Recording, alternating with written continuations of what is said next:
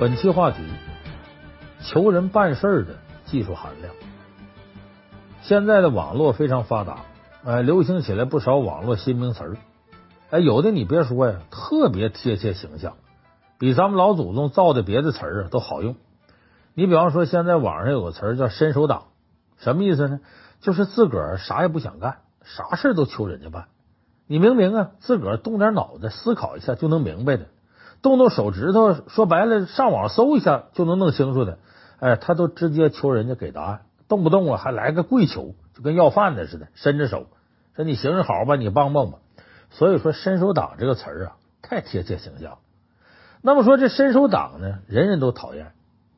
一次两次呢，人家可能帮你也就帮了，你总跟人家伸手啊，你说谁的时间不宝贵？他能不烦你吗？所以这么一看呢，有的人一琢磨呀，我呀。我可不当那伸手党，我啥事儿啊，我都自个儿来，自个儿忙活。有时候自个儿都来不了的事儿啊，咬着牙扛着。这种人呢，老祖宗有一句话来概括，叫万事不求人。有人说这好啊，不求人呢，那别人就敬他吗？也不是，这种人有时候啊，也不招人待见。说这为啥呢？有的时候啊，你适当的求求别人，这是人情的催化剂。哎，你当个伸手党是招人烦了，但你总也不求人，你跟别人就很难建立联系。所以说呢，适当的求求人有好处，但是你说这求人和伸手党之间，你怎么找这平衡呢？所以我告诉大家，求人办事啊，里边技术含量非常高。咱们今天就给大伙说说求人办事的技术含量。首先呢，咱们给大伙说呀，说这个求人呢是人情的催化剂。有人说，为什么它是人情催化剂呢？这求人啊是人情催化剂，它有两个原因。第一个原因呢，是因为社交成本。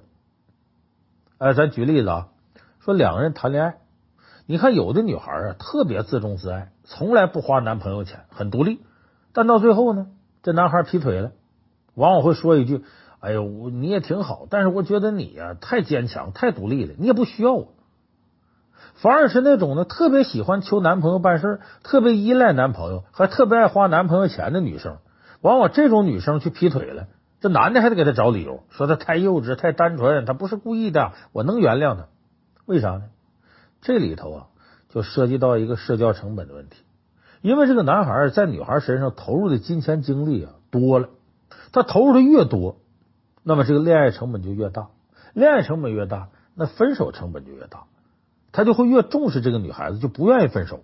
反过来呢，他对这个女孩啊也没怎么投入过，那分手往往分的就特别干脆。这个道理呢，就跟那个赌博似的。你看投入的越多，输的越多的人，他就越想回本，哎，他就越想参与赌博。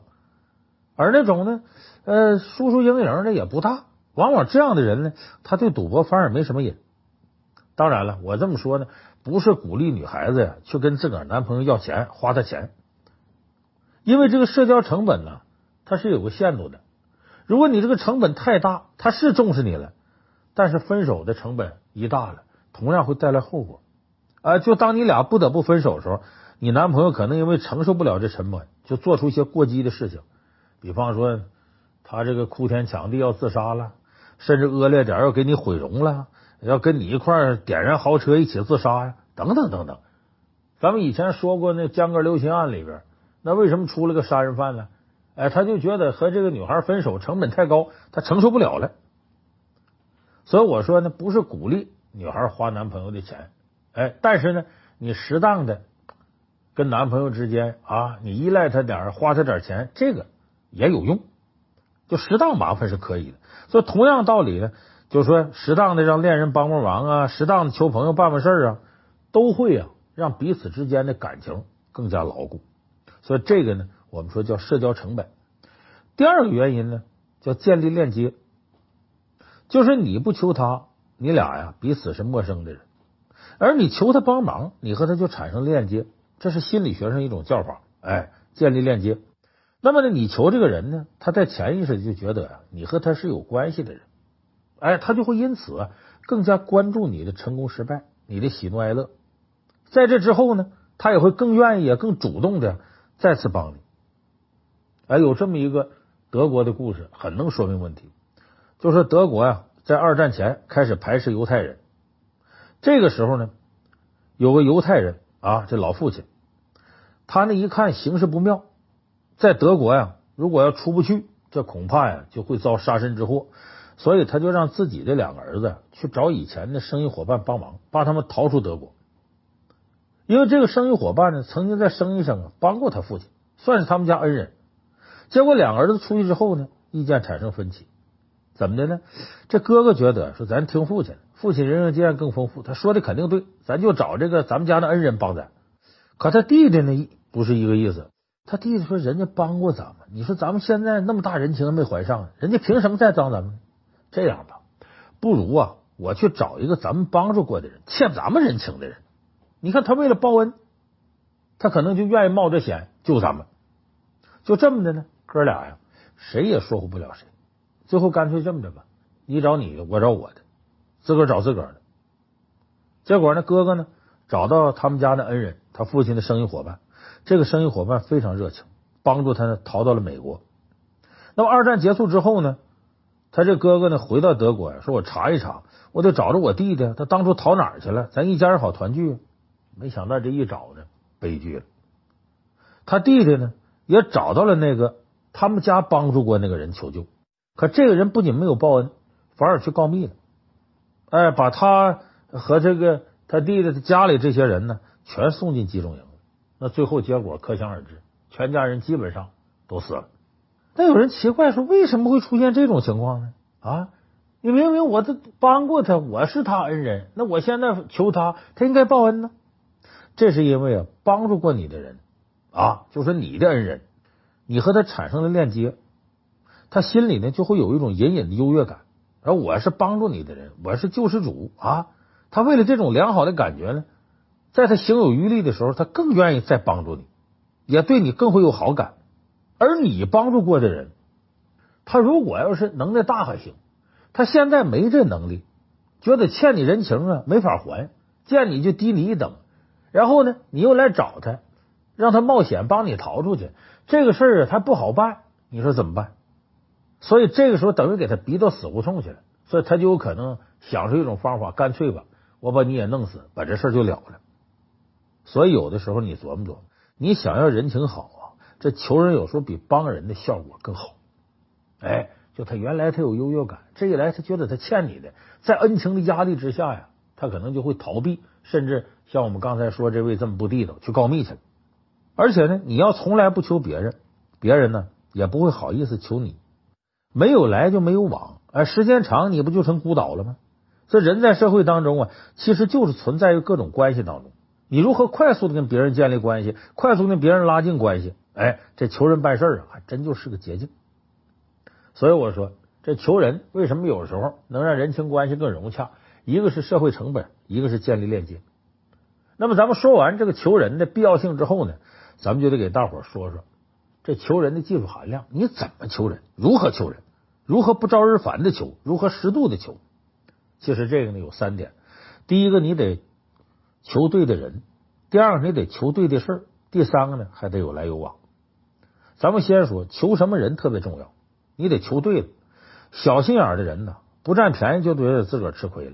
这样人呢，你轻易别求，容易求出仇来。那么求要求什么样的人呢？第一个呢，求圣人。有人说你这圣人是谁呀？孔子、孟子啊，这个圣人是个比喻。我指的呢，就是愿意去帮助别人，并且还能通过帮助别人获得自我肯定。他越帮助别人，他越觉得自己有价值。咱就说那种助人为乐、乐善好施的大方人，你得求这样的人。你比方说《西游记》里边，这观音菩萨就属于这类人。观音菩萨嘛，普度众生，他的工作就是帮助别人。你看，要么你各地那么多观音庙，善男信女点啥事都求这个菩萨保佑，主要是去求观音菩萨保佑。所以你看孙悟空，他压到五行山下之前呢，他跟观音菩萨基本没啥往来。可是后来呢，西天取经路上呢，你说跟孙悟空最好的神佛是谁呀？恐怕是观音菩萨，是大家公认的。哎，他俩呀，呃，处的跟铁哥们似的，开个玩笑都没啥顾忌。那他们俩怎么能处的这么近呢？就是孙悟空啊，没事就求观音菩萨帮忙啊。先是你看霍启观音院那回，唐僧驾沙让黑熊怪给抢下来，孙悟空呢去要袈裟，打了几次没讨着便宜，最后一研究啊，这事搞不定，我得求人，求谁呢？我找观音菩萨去。结果最后观音菩萨呃化身成黑熊怪的好朋友灵虚子，呃孙悟空呢变成一个假仙丹，哎黑熊怪吃到肚子里头，这算才把黑熊怪制服，把这个袈裟讨回来。后来呢，这孙悟空啊求观音就求上瘾了。你看观音又帮他收服了难搞的红孩儿啊，又用自己净瓶里的水啊。把这个人镇元子那人参果树起死回生了，给孙悟空啊解决了很大的麻烦。就这么一桩桩、一件件的帮忙，才拉近了这猴和菩萨之间的关系。哎，咱再说一个，哎，你说那神话，说是有真有假，是现实当中哪有观音菩萨那样？哎，咱再说个真事儿。呃，中国古代的啊，这样的圣人，春秋时期呢，这齐国有个叫鲍叔牙的。这鲍叔牙就是有名的那种啊，呃，助人为乐、乐善好施的主。他最出名的圣人事迹呢，就是他的朋友总求他。他朋友是谁呢？叫管仲。哎，两个人的交情，历史上叫管鲍之交。说这管仲啊，他出身并不好，从小呢家境贫寒。二十岁左右时候啊，认识了鲍叔牙，两人就商量说：“咱做点买卖吧。”可这事呢，管仲就求鲍叔牙了。说，你看你家家庭条件好，这本儿啊你多出点，我条件不行，我少出点。哎，鲍叔牙呢同意了，俩人呢就做了一阵生意之后啊，呃，开始挣钱了。说刚赚了点钱呢，照理说呀，那鲍叔牙拿着大头啊，他应该赚钱利润他拿大头。可管仲呢，没有把两个人合赚的这部分呢，按照双方投资的比例啊给分账，反而呢把大头拿下呢。先给自个儿还债，更离谱的时候呢，做买卖做到年底要分红的时候，这管仲还要求拿大头，就连鲍叔牙的仆人都看不下眼了，说：“老爷呀，你这朋友管仲怎么这么不要脸呢？这么无耻呢？他拿小头，他处处要分大头。”鲍叔牙呢，还给管仲开脱：“哎呀，你你你你别嚼舌头，没事，他家庭条件不好啊，求我帮忙一块做生意，我就是为了帮他呀，把日子过好了，我呀。”不赔就行，挣钱都是他的。后来呢，两个人一块参军，说齐国呢跟邻国交战，他俩一块奔赴战场。两军一交锋呢，就打得很激烈。在冲锋的时候呢，这管仲总躲在鲍叔牙身后，跑得很慢。等撤退的时候呢，他又远远跑在鲍叔牙前面。这其他当兵都觉得说这人太不咋地了。这鲍叔牙呢，给他开脱，给他解释说：“哎，大伙别多想啊，管仲呢，人家里有老人。”哎，你说他死了，谁孝顺他娘啊？谁给他娘养老送终？他是个孝顺的人，他为什么舍不得死呢？是不忍心抛下家里老小，他要活着尽孝道。哎，没过几年，管仲的母亲因病去世了。这管仲啊，果然像鲍叔牙说那样，尽心竭力啊，为国家效力。很快呢，升官得到提拔。后来呢，由于齐国这个齐襄公啊，荒淫无道，齐国大乱。这个齐襄公俩儿子。公子纠呢，呃，跟着管仲，认管仲为师；二儿子公子小白呢，认鲍叔牙为师。这样，公子纠跟着师傅管仲呢，逃到鲁国避难；公子小白跟着鲍叔牙呢，逃往莒国避难。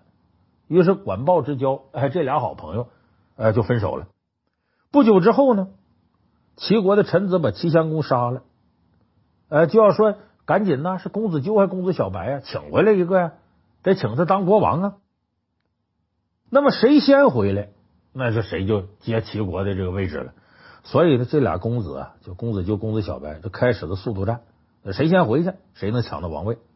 这时候，管仲呢知道公子小白呢在莒国跟自己的主子公子纠竞争关系，这莒国离齐国更近，所以他就先带领一支人马呀，在半道上拦截公子小白。见到公子小白，就劝他说：“你别回去了，你回去呢，你也不是你哥哥公子纠的对手。”啊，我们也不会善罢甘休的。再说，为了一个王位，你兄弟反目值得吗？公子小白一听，那怎么公子纠不把位置让给我呢？啊，怎么觉得到我这就不值得，到他那就值得呢？我呀，觉得争王位也挺值得。你看，管仲没劝动。哎，这王位诱惑力太大了，还近在咫尺，谁能舍得放弃呢？所以啊，管仲玩阴的了，偷偷摸摸向公子小白射了一箭，眼看呢。这公子小白应声而倒，哎，管仲觉得把这竞争对手给射死了，挺高兴，回去了。带上公子就说咱不着急了，你弟弟让我射死了，咱慢慢回齐国。哪知道呢？这一箭呢，正好射到公子小白的呀，就是那腰带上边了，没射死，也没怎么受伤。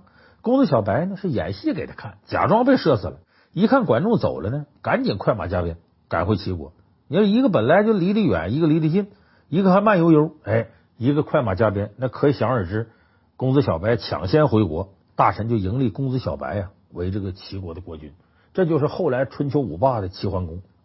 这齐桓公继位了，他第一件事就把自个儿哥公子纠逼死了，然后就把管仲抓起来了，要亲手杀管仲。为啥？报一箭之仇。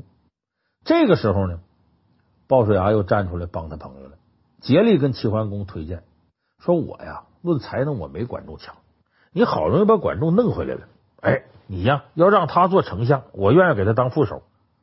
你这一大度饶恕他，他更愿意死心塌地给你效力。这齐桓公气度确实挺大，同意了。所以管仲后来呢，尽心竭力辅佐齐桓公成就霸业，哎，留下了一世美名。所以你咱们看呢，这个管仲啊，他完全不按照套路出牌，不断的求鲍叔牙，麻烦鲍叔牙，结果两人的感情啊，越麻烦他越好，这就是求对人了。这个鲍叔牙呢，就属于这种圣人，他愿意去帮助别人，愿意去给别人解决麻烦。所以你求这样人就求对了，得求这样的人。再一个呢，就是尽可能求啊。比自己等级低的，你比方说领导求下属，就这种情况。你看《西游记》里头呢，孙悟空除了求观音菩萨之外，他也求别人。可以说，他和神仙之间的关系都是求出来的。那么，除了观音菩萨呢，其实他求的大部分呢都是小神仙，能力比孙悟空啊弱。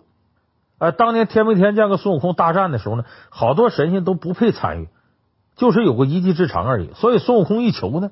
这些神仙反而觉得特别荣幸。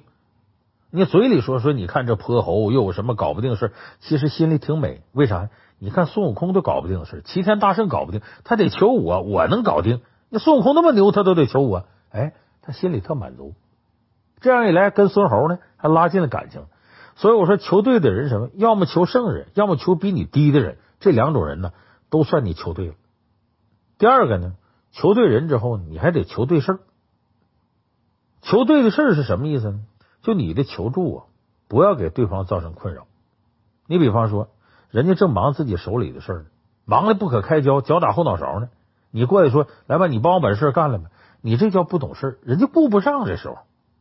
你看那个电视剧《欢乐颂》里边，女主角关关就有那么同事，没事就把自己工作呀往关关这一甩，说我有事你帮我弄吧，给关关造成很大困扰。后来还因为这个呀。同事自己完成的部分出了问题，还连累的关关呢背黑锅受罚，气得关关直哭，心里头直骂。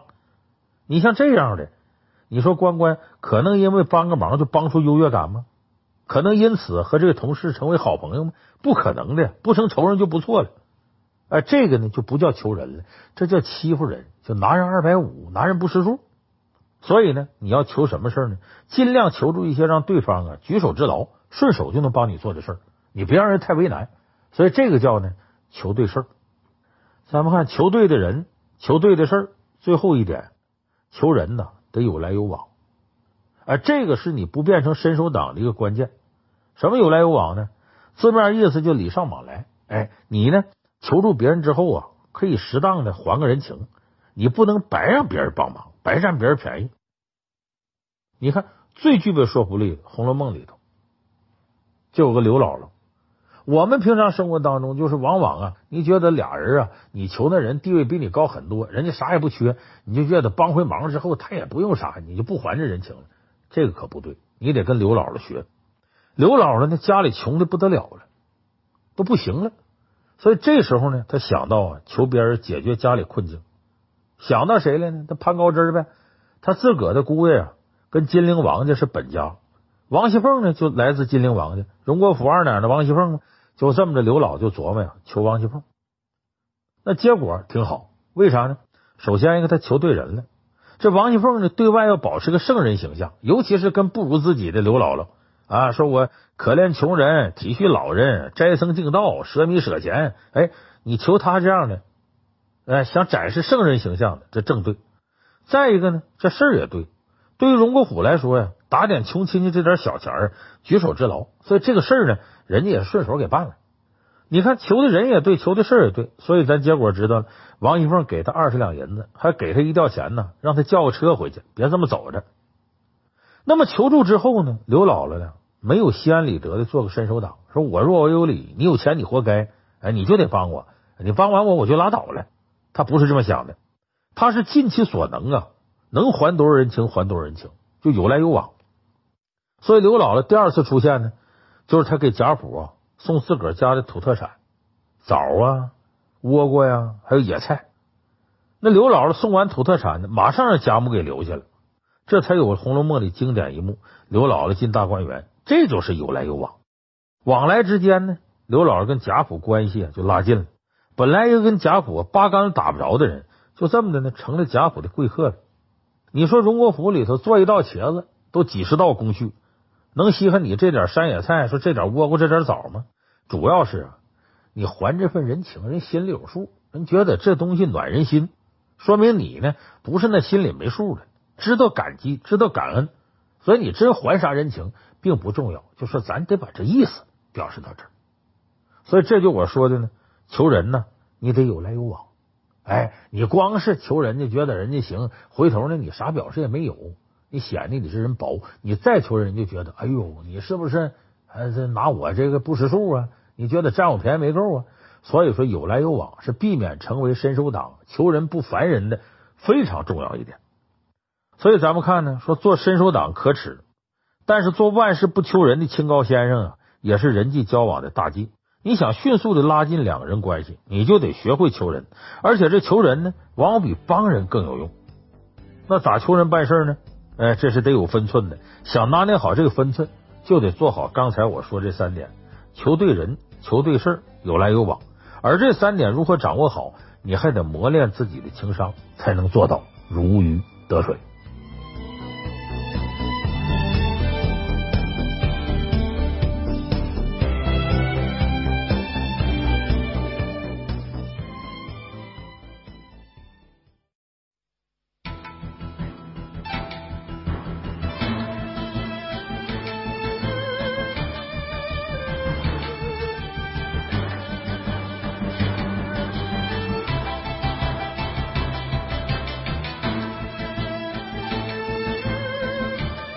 本期话题：想跳槽，老板不让走怎么办？随着跳槽高峰啊来到，有很多网友啊都在我们节目下面留言，询问我有关跳槽的事儿。其中有相当一部分的人呢，都有一样的苦恼，那就是呢自个儿想走，想辞职，但是老板呢不愿意放人。说这种情况应该怎么办？其实这种情况比较常见，员工提出离职，老板呢基本上都会挽留，尤其是对那些工作呀，呃，超过两年以上的老员工。一个是呢，好使的员工啊哪儿都缺；另外一个呢，培养一个成熟啊，它周期很长，成本很高，所以你要这么考量之下呢，老板肯定啊不愿意轻易放人。你看重庆有一些企业老板。甚至设想呢，建立一个离职员工部，就专门跟进员工离职之后啊，职业发展的走向。有人盯着，等每年年末呢，呃，赶个适当时机啊，邀请离职的员工啊回来叙叙旧，以便呢公司再有条件的时候啊，把离职员工再挖回来。你看，这就说明啊，你真想跳槽，你对自己能力自信，往往你能力真到那儿了，那么对公司是有用的。你想你要走，老板怎么可能？不下一番功夫挽留呢？所以正因为如此，很多人觉得呀，在和老板谈离职的时候啊，有点进退两难。你到最后你说不走吧，好像呢这是拿离职来威胁老板要待遇似的；你说走吧，这老板这么留，你有点不识抬举。你看，所以有人说我干脆吧，一咬牙一跺脚，快刀斩乱麻，选一个吧。但是呢，想这么选，又怕把自个儿耽误了。哎，很多人的苦恼啊，就在于此。其实，一个员工要离开现在的老板，无非是为了提升自己的价值，让家人呢生活得更好，或者实现自己的职业理想，干成一番事业。所以，老板放你走了，或者老板不让你走，这个选项本身不重要。哎，只要你能离自己的目标更近一步，走或者不走都是对的。这跟老板关系并不大，而老板各种套路的挽留呢，顶多是你面临选择时候出现的干扰因素。这个干扰对你影响有多大，那要看你情商有多高，能不能啊看透老板的套路。看不透，可能会让你距离你的职业目标越来越远；看透了，还可能成为一个好机会。哎，老梁今天呢，就跟大伙说说如何看透老板挽留员工的套路。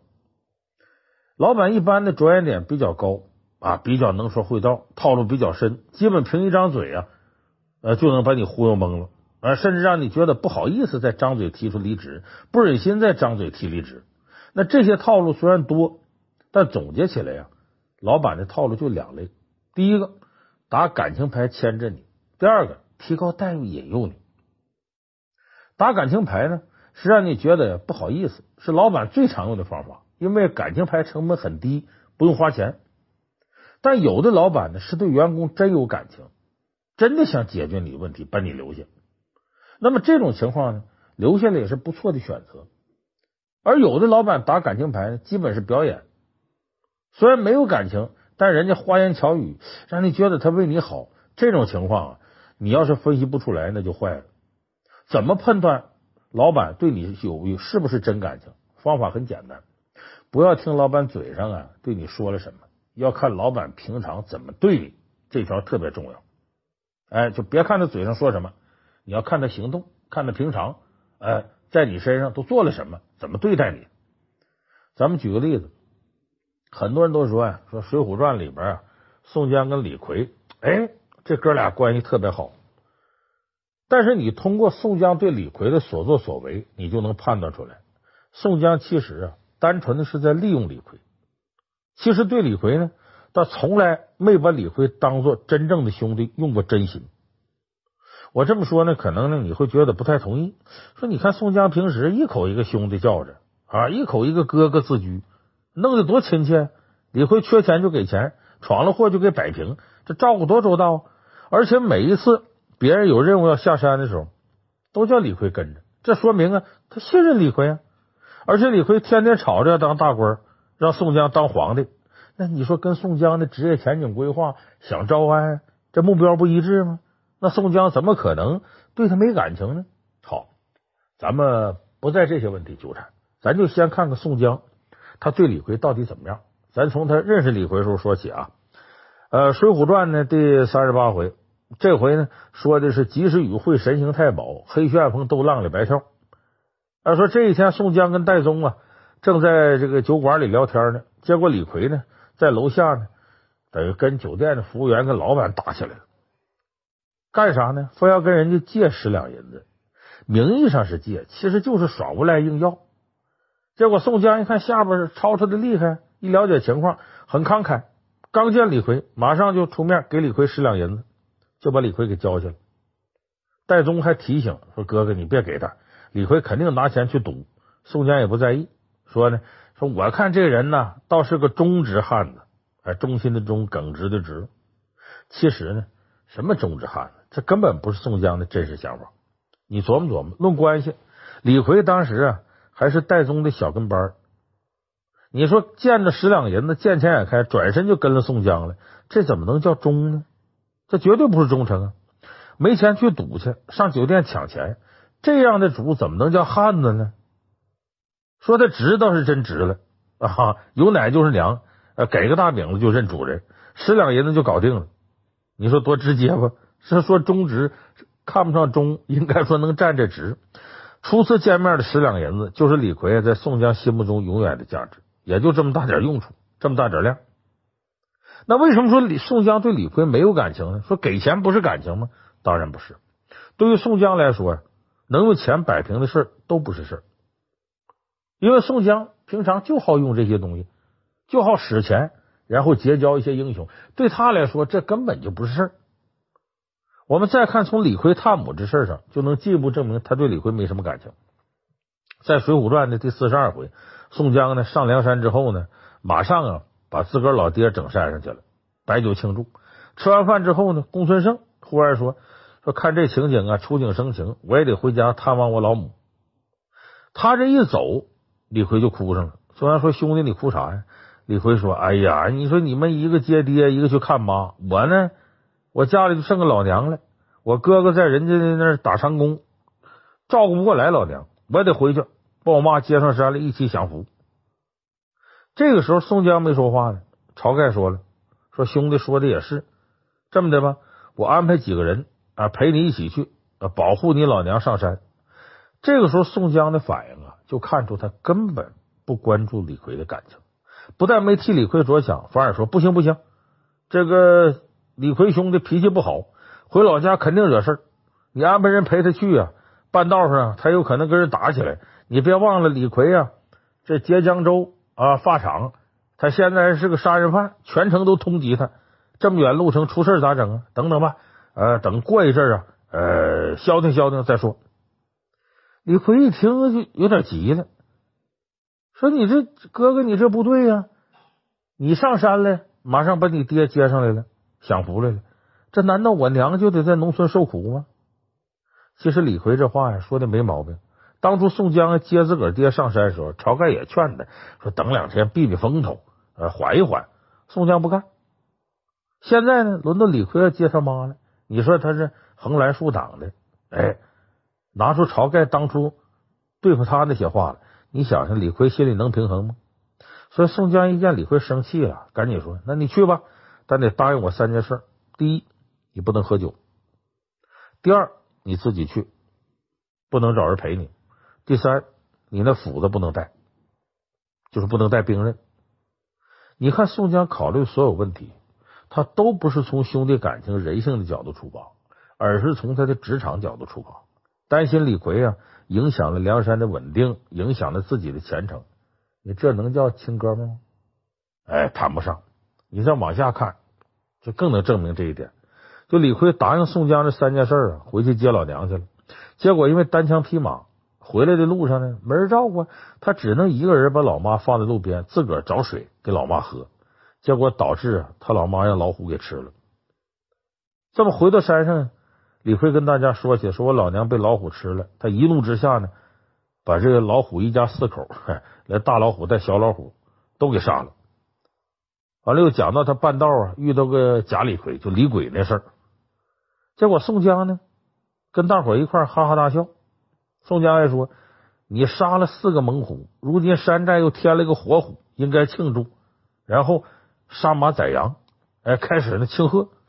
你说这宋江是关心李逵吗？他长心没长心呢？你别说是兄弟，就不认识的人，人家老娘被老虎吃了，你这杀马宰羊还喝上了。所以你通过李逵探母这一件事就看出来，宋江心里头就拿李逵啊当个二愣子看，当笑话看，根本谈不上什么兄弟感情。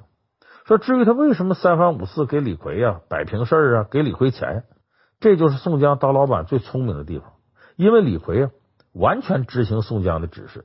不跟宋江藏心眼儿，他看到听到别人一言一行都能一字不漏的告诉宋江，相当于宋江呢贴身亲信、远程监控。所以领导特别需要这样人在身边，给他当眼线，给他当打手，哎，给他当出气筒，甚至为他死。所以宋江呢也不会在乎李逵的死，他也就值十两银子呗。所以宋江招安的时候呢，喝了毒酒了，怕呢。自己死了之后啊，李逵造反坏了他的名节，所以干脆把李逵叫来一块喝毒酒，把李逵也毒死，让李逵死后继续当的小跟班。你看看，你说李逵他的职场情商不够，他就没看透他的老板宋江对他是真情还是假意，错误的把雇佣关系当成生死之交，最后自个稀里糊涂死了，还觉得自自己是忠心为了哥哥呢。你看。所以我们说，你首先要判断老板对你呀是不是真上心。如果老板跟你没什么感情基础，那一定再用缓兵之计，先稳住你，你别走啊。同时暗地里呢找你的这个替补，要真找着了，哎，他随手就把你蹬了。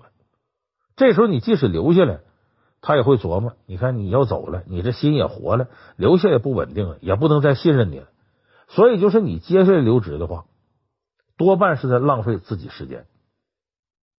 当然，如果老板对你呀是真有感情，那就另当别论了。有不少比较实在的老板呢，对员工是有真感情的。一听老员工要走，马上就问你想要什么，然后呢，加薪升职，提供资源，用尽各种利益诱惑，想把你留下。这个时候，我们才能谈得上你选择。就如果老板对你没有真感情，选都不选，你马上就走。他再怎么花言巧语，你别听。可是他对你要有真感情，这时候提出挽留，还给你许诺升职、加薪这些，这个时候是走是留，咱就得好好琢磨了。老板开出的条件好，你也千万别不好意思要。因为从小的方面来讲，人往高处走，每个人离职换工作都是为了让自己跟家人生活的更好。那你拿什么改善生活条件呢？啊，除了职业理想、工作环境，最直接就你的工资待遇嘛。如果原来的老板又认可你，又愿意多给你，你完全可以考虑留下。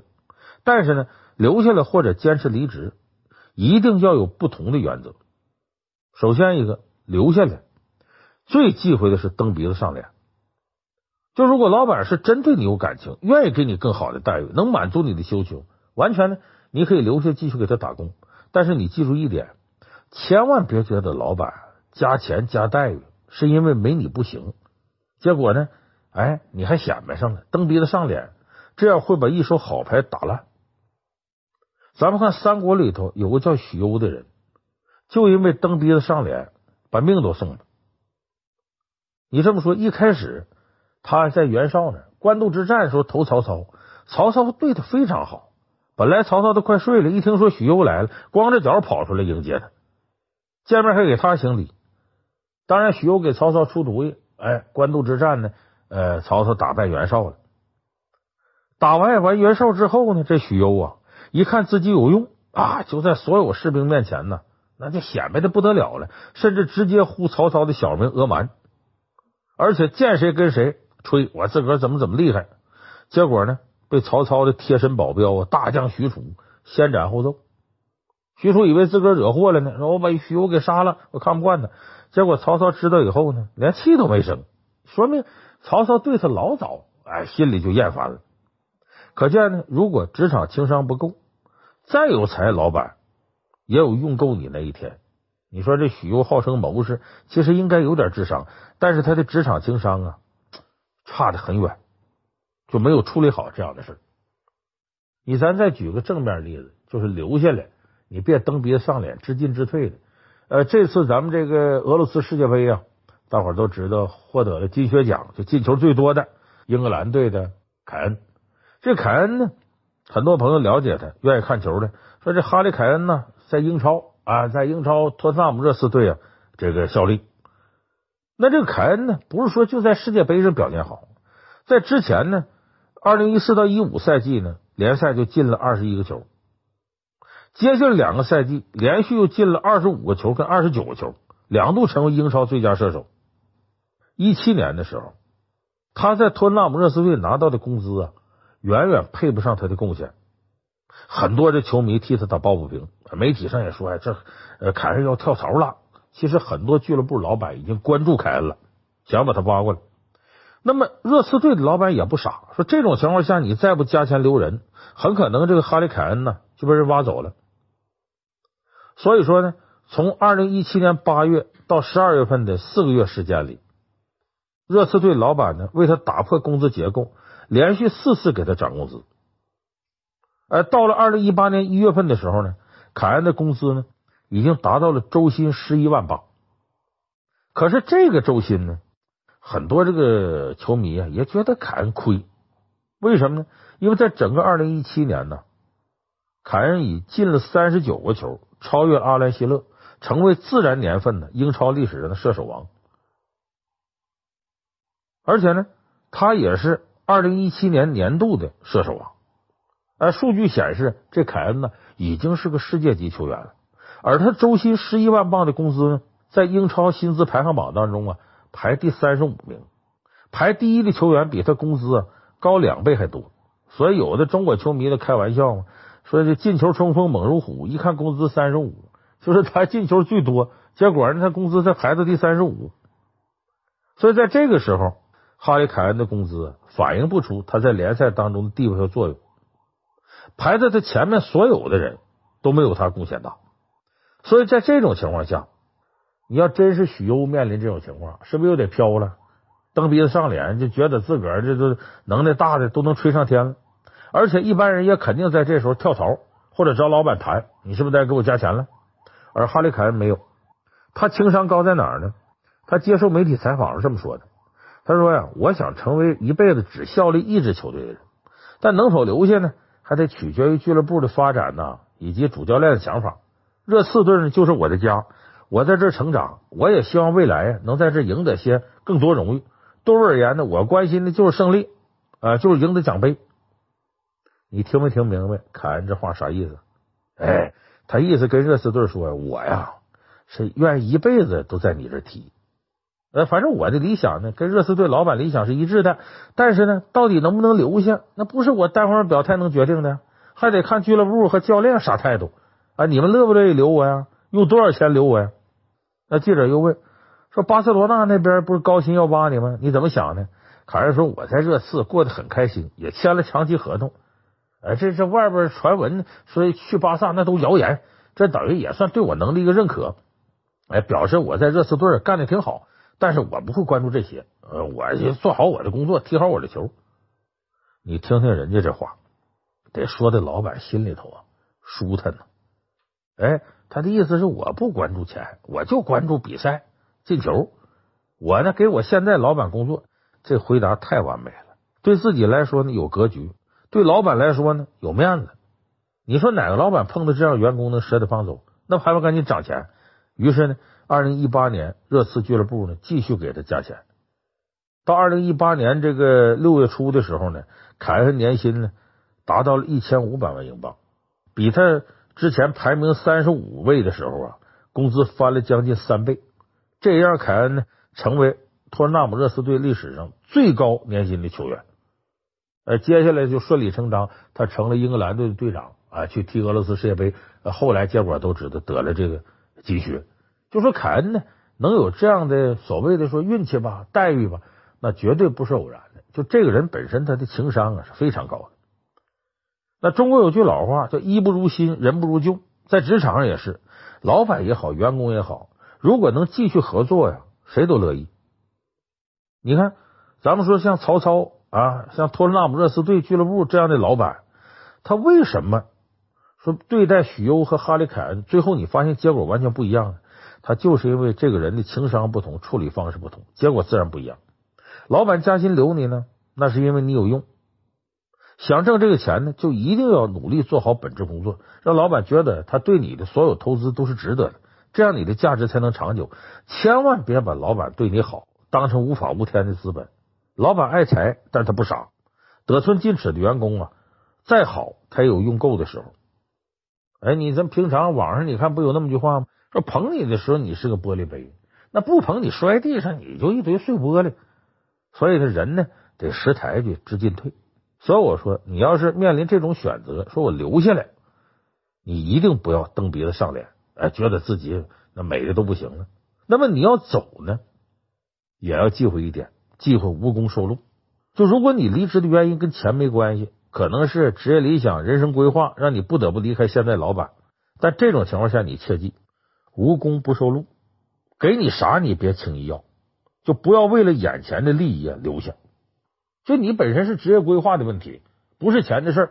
哎，就是你想走呢，你是因为你有更高的一些想法，现在这公司满足不了。那这时候老板要留你，给你许诺什么什么利益，你记住，千万别为这些利利益留下，别被这些利益诱惑。你这时候应该好好感谢老板，然后干干净净的走。你可别以为啊便宜那么好占，千万别觉得说老板乐意给我，不要白不要。还是那句话，老板比你聪明，你可别占小便宜吃大亏。你小心，你连人品都赔进去。你看《三国演义》里边，这个屯土山关公约三世，这曹操当时啊，把关羽就给留下了。这关羽呢，曹操对他的好啊，甚至都能用变态俩字形容。哎，送大房子，还送十个美女，把关羽介绍给汉献帝，结果封他偏将军、汉寿亭侯，对关羽三十一小宴、五十一大宴，上马赠金，下马赠银。看关羽衣服旧了，送新战袍；看关羽的马不行，给赤兔马。最变态的是问关羽说：“你美髯公啊，你胡子多少根啊？”关羽说：“有大概有几百根吧，但是一到这个秋天呢，胡子会掉；到冬天呢，胡子会断。一般呢，都用黑纱囊啊把胡子包住。哎，就说自己的等美容护理吧。曹操一听说好，马上叫人呢用上好的纱棉做了个胡子套送给关羽。你说，就老板关心员工要到这程度的话，你能怀疑他虚情假意吗？肯定不是。但是关羽呢，不为所动，因为他的职业规划是什么呢？生是刘备的人，死是刘备的鬼。一知道刘备有消息，我得马上走。所以关羽呢，不为这些利益诱惑所动。在他离职之前呢，关羽替曹操斩颜良、诛文丑，作为报答。走的时候，把关羽历次把曹操历次送给他的金银呢，都封好了，存到库里边。把美女呢，还有这个仆人呢，留在屋里边，说你们等着啊，呃，一会儿有人来接你们来。把那汉寿亭侯官印呢，悬挂到大堂上，只带了原来的随从走了。所以，咱们看过三国的朋友都知道，关羽并不是个完美的人，他性格当中有很多缺点，比方说自大呀。但为什么有那么多人喜欢他呢？就是因为他的闪光点特别多。你比方刚才咱们说这段，你听完之后你就很让人佩服。关羽为啥要走？他要跟着刘备啊，忠心耿耿。他志向不在于挣多少钱，他关键在感情。你说一个不为钱财所动的人，在职场中是值得老板信任的，所以曹操也喜欢他，孙权也高看他一眼。直到关羽最后离开，曹操并不觉得关羽多伤害他、多恶心，所以关羽走的也走的理直气壮。所以看破了老板套路之后啊，是去是留，你就可以自己不卑不亢的做决定。但是一定要记住，看破可以，当老板你最终决定的时候，就是我要走了，千万不要把你看破的事情说破，这样呢，你会让老板呢非常没面子。怎么没面子呢？你跟老板说这单位这混乱那个不行，老板会觉得很难堪。你都要走了，你说你得罪人干嘛呢？所以这个时候，老板问你，你为什么要离职？那你说你要离职的原因跟不跟他说？说这单位很乱呢，怎么怎么的啊？什么如何如何？说你看破了，老板让你说个理由，你说不说破？这怎么办？哎，下边我跟大家说。跟老板提什么样的离职理由最合适？大家注意，这个离职理由啊，一定要给老板呢留足面子，要有礼貌，绝不能带负面情绪。哎，比方说你说出来说，哎呀，我太辛苦了，这公司人际关系复杂，管理太混乱，不重视人才，啊，排斥谁谁谁，这样的话呢，建议大家在老板询问离职理由的时候啊，多从个人方面找借口，或者可直接说真实理由。哎，比方说，我就是想再往高走一步，我就想怎么怎么样。如果你的理由不会让老板尴尬的话，咱就实话实说。比如身体原因呢，家庭原因呢，专业不对口，这样呢，你别涉及单位里那些乱七八糟事，这样让老板有面子又能够体谅你，这样的理由才是对的。你看，咱们说《水浒传》里面这个梁山上三把手入云龙公孙胜，他是个为数不多的几个最后活下来的梁山好汉。活下来的原因是什么呢？他老早就离职了，躲了。宋江上山之后的第三天，公孙胜就发现领导的职业理想跟自己不一样。自己呢琢磨劫富济贫，天下太平，而晁盖呢只想占山为王，在梁山小屋安居乐业。宋江呃想招安到朝廷那边，所以公孙胜一看呢，跟我的职业理想不一样，我走吧。可是走是走，他怎么提出离职理由呢？说感谢众位好汉了，陪我这么长时间，咱是一家人。但是我自从跟着晁头领上山呢，天天吃喝玩乐，从来没回去去看我妈和我师傅。我也想回家呀探探亲，暂时离开大家三个月五个月，我再回来。希望大家理解我啊！我回去看我妈。你看他没得罪领导，还肯定了领导，又表示自己作为儿子呀，咱得尽孝。你说这么一说，谁能阻止他下山走人？结果公孙胜走了，就没想回来，人也消失了，名都改了，就是不想再回去上班了。后来宋江遇到事儿需要他摆平，费了九牛二虎之力啊，才把他请回来。公孙胜帮助宋江大破高唐州，完事之后他又走了。你看不合适我就走，走的让自己跟老板呢都有面子，老板有事还能找我回去，这个才是高人。所以一个得体的离职理由啊非常重要。有人说我为什么要给老板留面子？以后我肯定不再给他打工了，我也不在乎他说我啥了。这话说的可不对。为啥呢？老板留你就说明你还有用，他还需要你，对你是一种认可，起码你应该表示感谢。而且毕竟合作过，再不对你的口味，他也让你增长了职场经验，也是香火之情。不管你怎么想，你为了这一点认可，你也应该尊重老板。况且山不转水转，有很多人离职之后又回原公司了，还有的人呢跟原来的老板呢成了合伙人了，或者合作项目。你看这种情况很常见。你多个朋友多条路，凡事别做绝，就给自己呀留下很多方便的地方。而且呢，你到一个新岗位，你怎么说敢说新岗位的老板为了了解你不会跟原来的老板打听呢？所以你给自己啊多留条道，多留点好，哎，别弄得这面子最后稀里哗啦。所以这就俗话说的，离职最见人品。所以说，老板呢不让你走啊，你不用闹心。老板留你呢，这就是一次机会，认清自己价值的机会，看清老板的套路，选一个对自己职业发展更有利的，再利用这个机会来证明自己的人品，这就两全其美了。哎，所以做好这个，这离职啊，哎，那就是你人生的一个重要的台阶，而且是向上的台阶。